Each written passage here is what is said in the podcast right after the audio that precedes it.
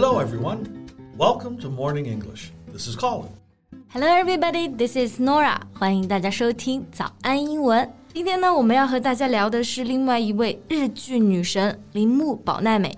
这两年呢，听到各种女神结婚的消息非常多啊。就在大家都在感叹爷青结的时候，这位女神她宣布结束了二十年的婚姻，which is really a bombshell to her fans. Wow, ending 20 years of marriage. Mm -hmm. That's not easy but also something to celebrate. She's finally saved from her marriage.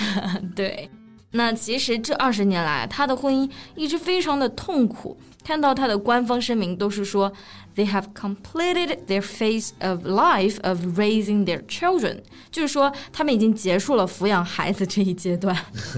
well, this statement sounds like they were only being together with each other for the kid. There's no love or feelings between the two. 没错，嗯，就这些年，保奈美也真的是忍受了很多。其实早就有新闻报道了，说她老公和其他女演员也在传绯闻，感情不太稳定。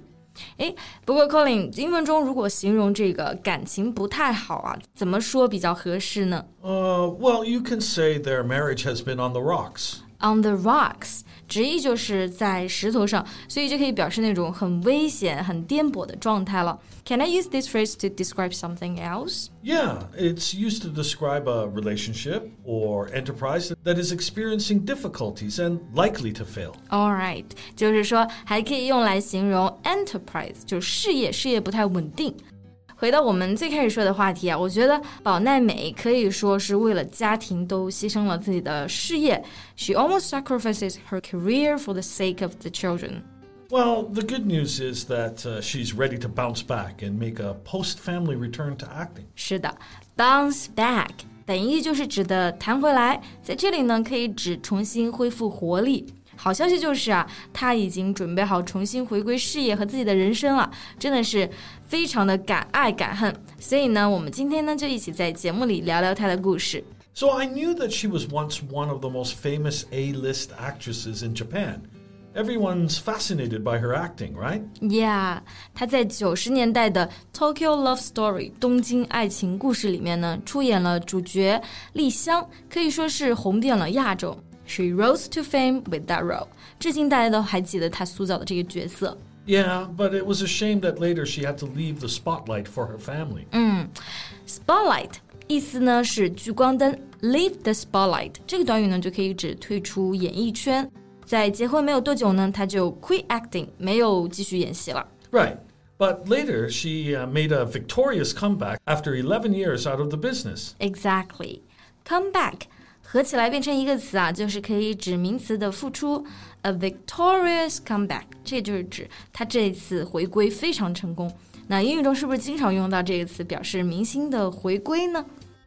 Yeah, if a person in public life makes a comeback, they start doing something again which they had stopped doing, or they become popular again. 宝奈美这一次已经算得上 a middle-aged comeback，就是中年复出了。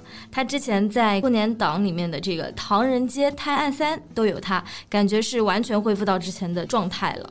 Right, and uh, some people are experiencing midlife crisis at this age. 啊，是的，呃，midlife crisis 就是指的中年危机了。而保奈美呢，她在公开发布的这个宣布离婚的视频里面，就完全没有那种不开心或者是中年危机的感觉。Instead, she looks more stunning and much happier. Well, I guess she finally cast off the shackles and became what she always wanted to be. Cast off the shackles? Um, can you explain this phrase? Oh, yeah, sure. Um, to cast off is to throw away something unwanted. And shackles is the tool you use with a criminal to prevent them from running. 啊，I see. So cast off 意思就是解开，而 shackles 可以指那种手铐。那比喻的含义呢，就是桎梏了。所以说 cast off the shackles 就是说他终于解脱了，可以做自己想做的事情，而不是带娃了。 Yeah, she had been a housewife or a homemaker for over 10 years, right? Her husband just wanted her to manage a home and raise children. Yeah, yeah, yeah. Housewife 就是指的家庭主妇，或者我们也可以用到另外一个词，就是 homemaker。我其实一直在想啊，为什么她的丈夫一定要她牺牲自己的职业？因为她已经当时在这个 career life 里面算是在巅峰了。 Now, this happens often. Uh, the traditional stereotypes are women are more likely than their husbands to take care of the house and children, and men remain the primary caretakers of their job, the, the car, and, and the yard. 对对对，主要是因为这些传统的 stereotype，就是传统的这些观念。那日本呢更加是这样啊，因为他们女性呢就是 famous for being good at managing a house，嗯，感觉女性就是要持家。 那妈妈就应该要负责做家务，这才是他们觉得的 a good wife。Yeah.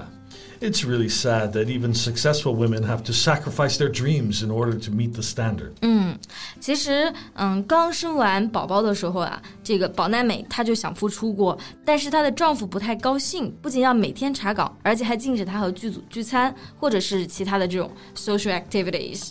嗯，sounds like he's very domineering. Domineering? Yeah, it's um, trying to control other people without considering their opinions or feelings. 啊，就是很有控制欲的那种盛气凌人的感觉。More or less like a control freak. Yeah, right. They are very similar words. 总之呢，我觉得保奈美离婚这件事情可以说是走出了非常勇敢的一步。如今再次起航的她，就像主演的莉香一样，敢爱敢恨，自信自由。好了，那今天的节目呢就到这里结束了。Thank you so much for listening. This is Colin. This is Norah. See you next time. Bye. Bye. This podcast is from Morning English. 学口语就来早安英文。